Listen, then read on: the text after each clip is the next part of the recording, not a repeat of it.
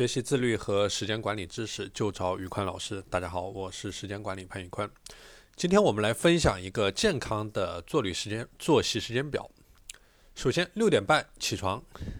呃，起床之后，我们可以喝上一杯清水来补充晚上的缺水的状态，因为水是我们身体当中成千上万化学反应的必需物质，而经过一晚上的休息，我们整个人是处在一种缺水的状态。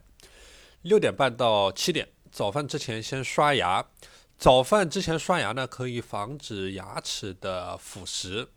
呃，因为刷牙之后可以在牙齿外面涂上一层含有氟的保护层，所以说我们要在早饭之前刷牙。七点十分到八点吃早饭，早饭必须吃，因为它可以帮助你去维持你一天的血糖平衡。九点半。开始一天中学习，然后学习最困难或者说处理价值最高的一个任务，因为这个时候你处在一个大脑的黄金时间段。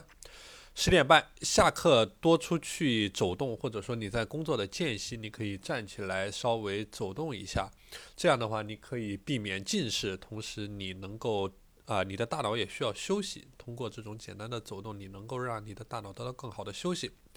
下午一点，你需要一顿可口的午餐，然后注意，这个时候午餐的蔬菜瓜果是必不可少的。呃，我们所以说这个是我们提倡的，多吃这种呃低加工的食品。下午一点二十到两点半，这个时候去呃进行一个短暂的午休。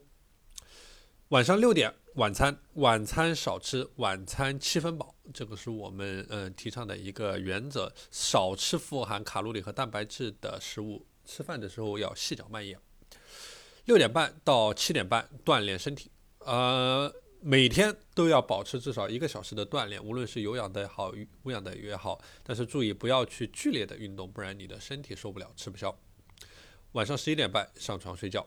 如果说你早上六点半起床，那你如果在十一点半或者说更早的十点半你上床睡觉，你可以保证每天七到八个小时的充足的睡眠。